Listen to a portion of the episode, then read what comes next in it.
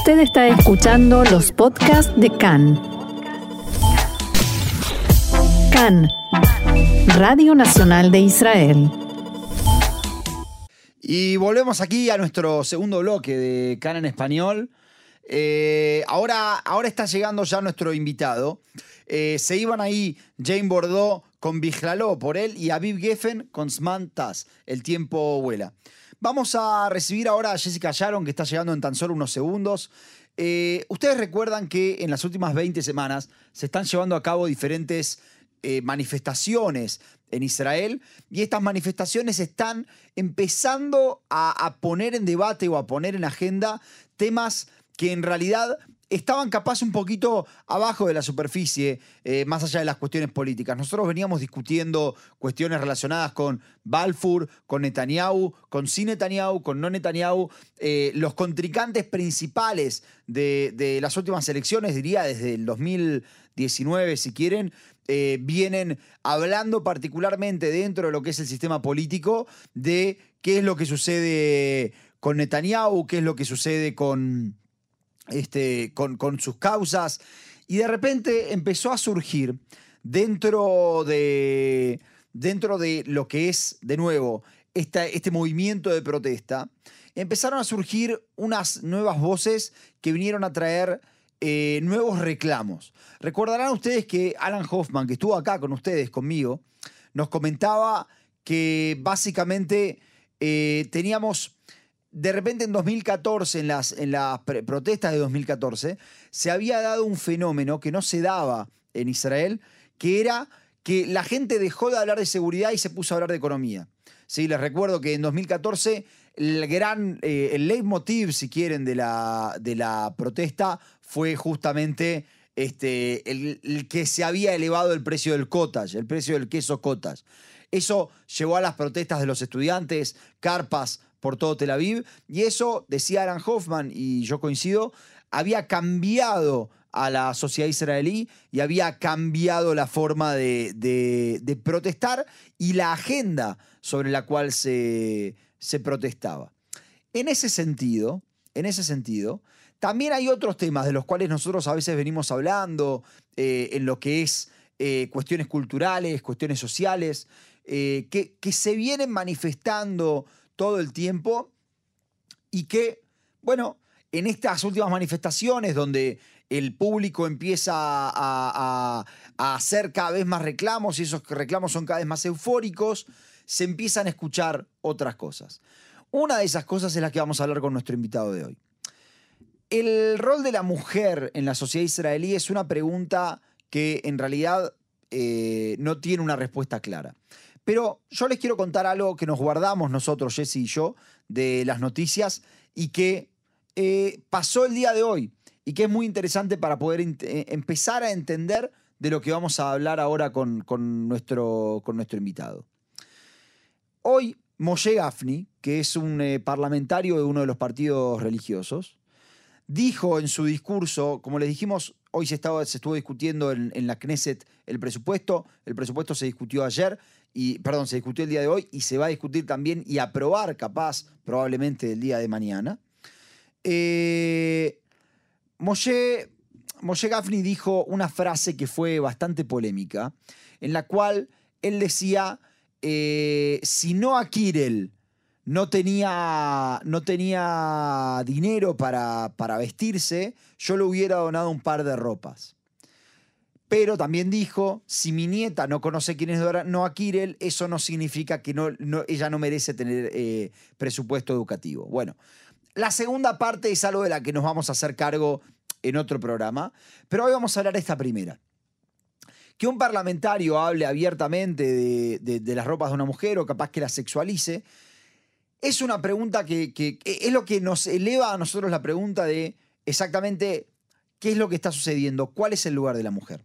A raíz de esto, dentro de, la- de las marchas que hubo en contra de la reforma judicial, se comenzó con un planteo que era si este gobierno gana y después si esta reforma judicial se aplica, va a terminar habiendo, por ejemplo, van a anular el voto de las mujeres. Yo recuerdo muy bien cuando Simha Rothman, eh, que es uno de los que más eh, impulsa el proyecto, dijo en vivo en la tele, dijo, en realidad no va a pasar eso. La reforma no tiene nada que ver con eso. Lo que planteaban los, colectivos estos era, es verdad, la reforma no dice que las mujeres van a perder el derecho a voto, pero sin embargo sí le abre la puerta, le abre la posibilidad a que eh, esto suceda, producto de que si se autoriza a que el gobierno pase cualquier tipo de ley, esto así lo declaran ellos, si se autoriza que el gobierno pase cualquier tipo de ley que no puede ser revisada judicialmente, entonces bien se podría, por ejemplo, este, anular el voto de las mujeres. A raíz de estos comentarios que empezaron a salir, empezó a crearse un grupo. Ese grupo o ese colectivo, si quieren, se llama Bonot Alternativa. Bonot Alternativa, que deben entender la segunda palabra muy bien, que es alternativa, es un grupo que justamente busca construir una alternativa. Y ahora vamos a preguntar a nuestro invitado qué tipo de alternativa. Pero dentro de sus manifestaciones, hicieron, o dentro de la manifestación que se lleva a cabo en Tel Aviv, hicieron una, una representación que fue bastante interesante, en la cual todos ustedes deben conocer eh, el cuento de la criada. El cuento de la criada es un, libro, una novela que luego se adaptó a televisión, si no me equivoco, está en, Hulu o en Disney Plus, eh, en la cual eh, se habla justamente del rol de la mujer en una sociedad en la que lo oprime, en una sociedad extremadamente patriarcal. Y lo que hicieron fue vestirse exactamente como se vestía la criada, eh, vestirse de esa forma este, y salir a las calles masivamente. Cuando les digo masivamente, les digo que de repente veíamos un colectivo que estaba completamente lleno de personas vestidas eh, de esta forma. O que un colectivo me refiero a un bus. O que de repente veíamos en las calles gente caminando masivamente vestida de esta forma. Lo que trataban de demostrar era que existe una relación capaz, eh, que, la sociedad ahora lo va a definir nuestro invitado, pero que existe una, una, una sociedad que es extremadamente patriarcal y que estos problemas que tenemos ahora son los que en realidad encienden el fuego de este, los problemas capaz este, un poquito más pequeños, como les decía antes, un poco más por debajo de la superficie, que, este, que, que, se encuentran todavía en Israel y que, como nos decía Alan Hoffman, ¿no? recién en 2014 entendimos que existían. Estos son los problemas de los que vamos a hablar hoy y estas son las razones por las cuales invitamos a una persona como Jessica, que se está sentando aquí al lado mío en este momento. ¿Cuál de las dos? ¿Cuál de las dos? Eh, para, para hablar de, de estas cuestiones. Así que primero, Jessica, te agradezco por venir. Muchas gracias. ¿Cómo estás? ¿Cómo llegaste? Llegué bien. Me he confundido en el camino, pero bueno, siempre se llega. Tuvimos ahí un problema en el parking también. Claro, siempre se llega. ¿Quieres auriculares? Bueno. Si quieres auriculares, yo te doy los míos. No Para la dislexia. Para la dislexia. Bueno, eh, creo que podemos empezar. Vos, yo estuve escuchando recién desde afuera que contaste un poco sobre Bonota Alternativa. Me gustaría que contaras un poquito sobre tu rol como activista y sobre cómo llegaste también a Bonota Alternativa. Empiezo. Bueno, eh, hola a todos. sí, es como venir, ni la presentamos, eh, pobre, fue como estacionar, estacionar. un poquito de vos primero, quién sos, cómo llegaste, de dónde soy, venís. Soy Jessica, soy de nativa de Argentina, de Buenos Aires. Vivo aquí hace 20 años. Eh, soy artista, estudié en Betzalel, soy artista plástica y activista social. Eh, activista a favor de los derechos humanos, a favor de los derechos de las mujeres, niñas, niños. Eh, ¿Cómo llego a Banota Alternativa? En realidad nos encontramos hace unos años. Las cuestiones de derecho de género en Israel son relativamente nuevas. Empiezan en los años 80. El primer movimiento feminista en Israel empieza en los años 80. La responsable de ese movimiento es Jessica Nebo, también Argentina. Y también Jessica. Y también, Jessica. para seguir eh, la dialéctica de la Jessicot. Eh, entonces lo que pasa eh, en los años 80 es como una, una búsqueda ¿no? Una búsqueda de cómo se arman, cómo se organizan, porque no existía completamente nada. Nosotros venimos de un lugar completamente diferente. Si bien eh, en muchas cosas más atrasados, lo digo entre comillas, en todo lo que es cuestión de feminismo, violencia de género, Argentina es muy adelantada. Si bien el Me Too comienza en el 2015, como siempre tengo discusión, Estados Unidos no, empieza en Argentina, con el caso de Lucía. Entonces la influencia de Argentina en Latinoamérica y en el mundo es muy grande y por eso la influencia llega acá también, de alguna manera, así lo, leo yo.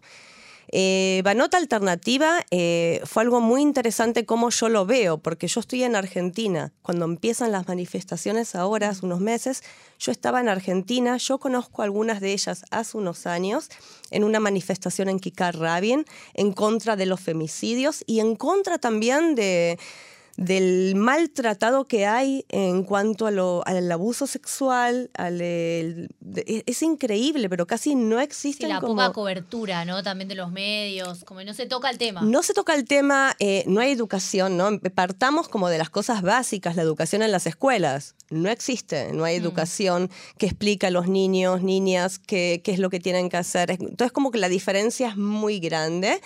Y si bien cuando llegan a una Corte Suprema, en muchos de los casos eh, la persona que es culpable tiene una pena muy pequeña y en la mayoría de los casos no tiene pena. Mm. Estuvo el caso de esta chica que fue acuchillada por su marido y logró sobrevivir. Mm. Y hasta incluso hubo discusión cuántos años iba a ir a la cárcel la persona.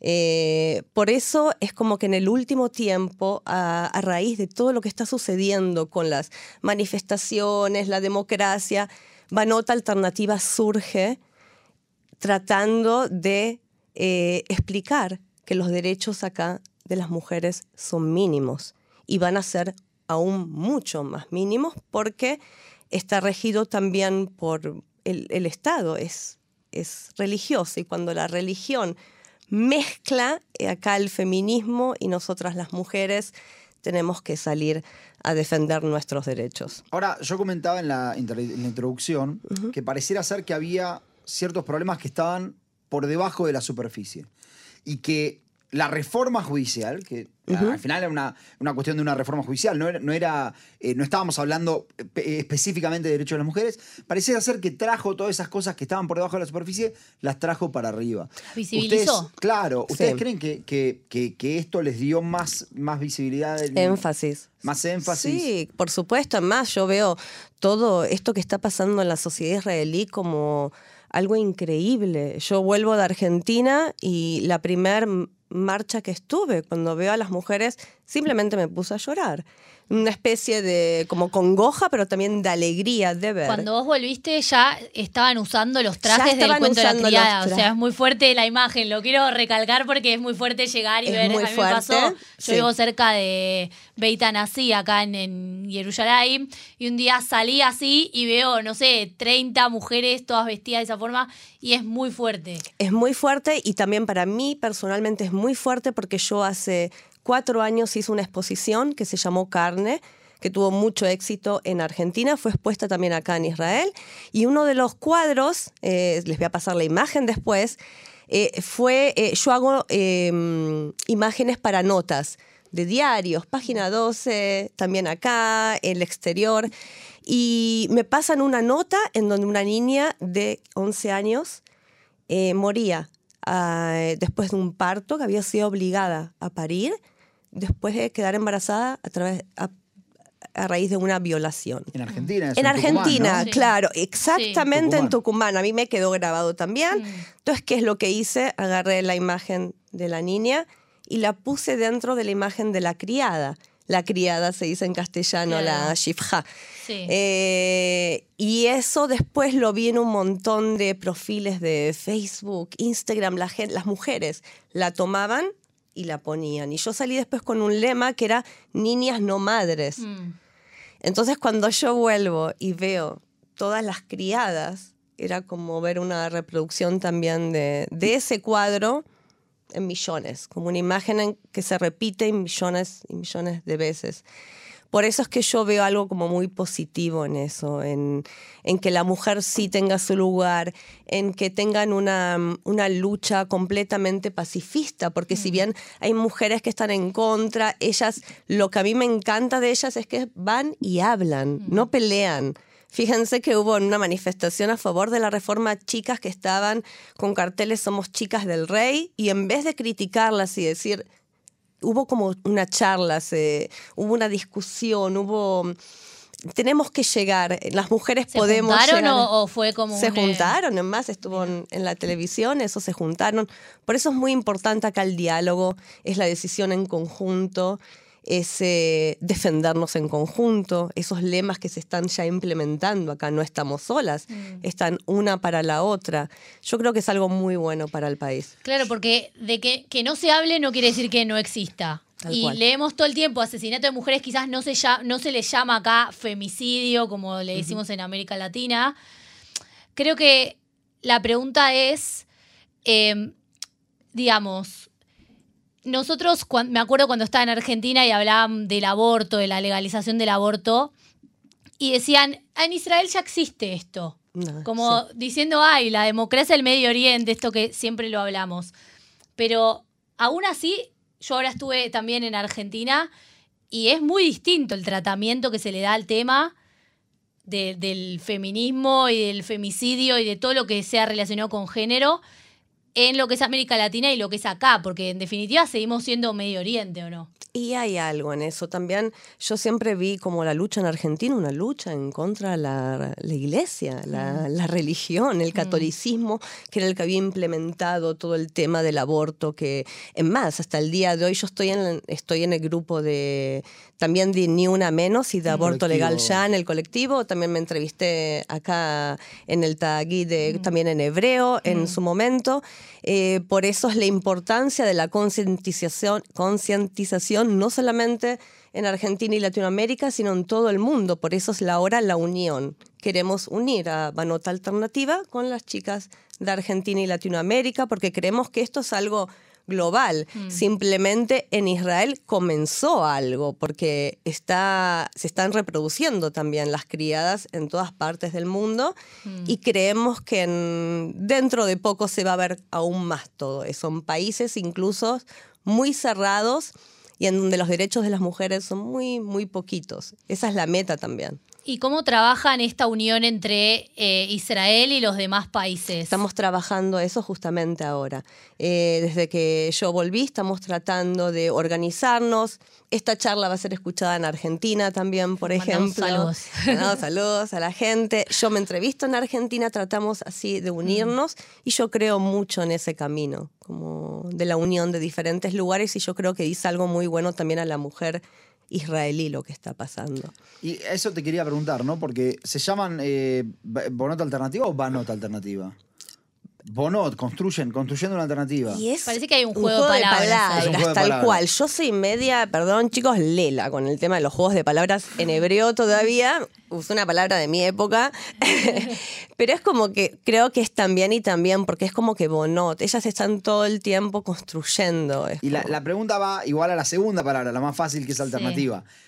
¿Cuál, ¿Cuál es la alternativa? ¿Qué es, lo que, ¿Qué es lo que vos evaluás como, bueno, esta es la alternativa? Porque entiendo que alternativa significa que hay una situación fáctica que se da hoy con la cual no estamos de acuerdo. Bueno, ¿a dónde queremos llegar? Y bueno, eso es lo que justamente ellas tratan, ellas buscan la alternativa. Cada vez que pasa algo, si ven en los grupos de WhatsApp, en las charlas, Zoom, siempre está el tema de la solución, como encontrar la solución, cuanto la solución sea más pacifista, mejor. Y es como una especie de gran abrazo hacia las mujeres. Yo creo que las mujeres aquí se sentían muy solas. Más conozco mujeres que nunca denunciaron casos, que para nosotras es cómo no vas a denunciar, es como una para todas y todas para una. Y ahora es como que el miedo se está perdiendo. Yo entiendo por qué no denuncias, denuncian casos, porque los casos no son resueltos. Entonces es como una construcción de un aparato no gubernamental, que no tiene ningún tipo de interés ni fines de lucro, el único interés es abrazarse mutuamente y si existe un caso, apoyarlo automáticamente. El apoyo colectivo es algo muy importante, yo creo que es el futuro de la sociedad.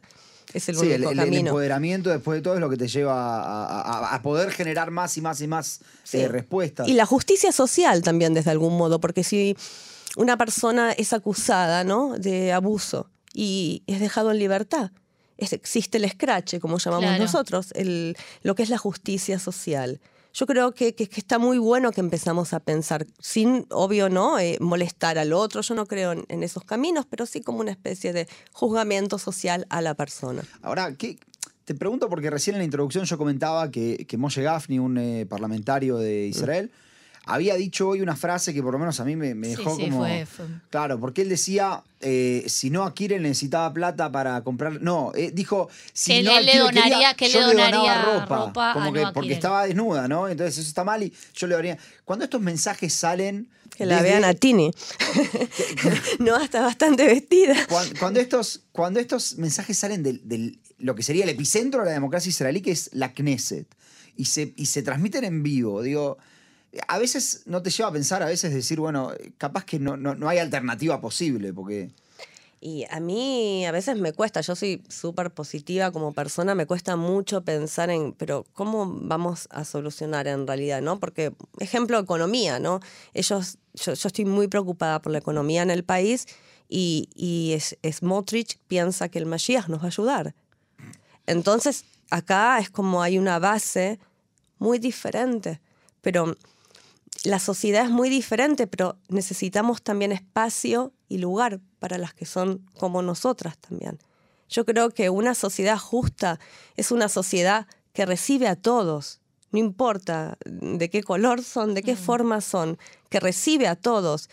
Banota alternativa se sienten que no son recibidas, que no son cuidadas por la sociedad. Y tienen razón.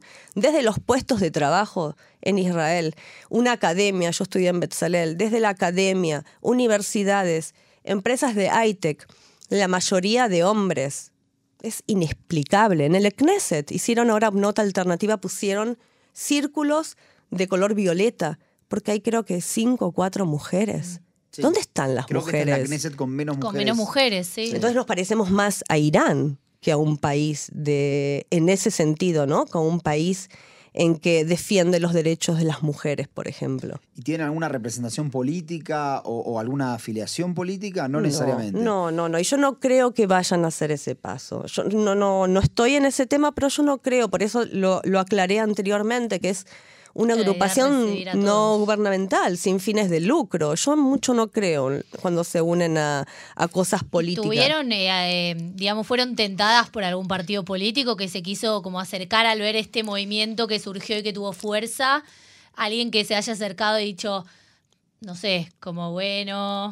Eh, sucede no eso que en yo muchos países. sepa, pero bueno, Merab Mijaeli ya no tiene mucho lugar, que era un poco ella, ¿no? claro, la que... ella era la que... Además, yo Sí. hice una nota hace unos años en RAI en Argentina sobre Merab Mijaeli. Yo pensaba personalmente que iba a ser como una especie De de, abodá. icon de Abodá. Es un poco una desilusión porque tendría que haber hecho una coalición, pero eso es otro tema.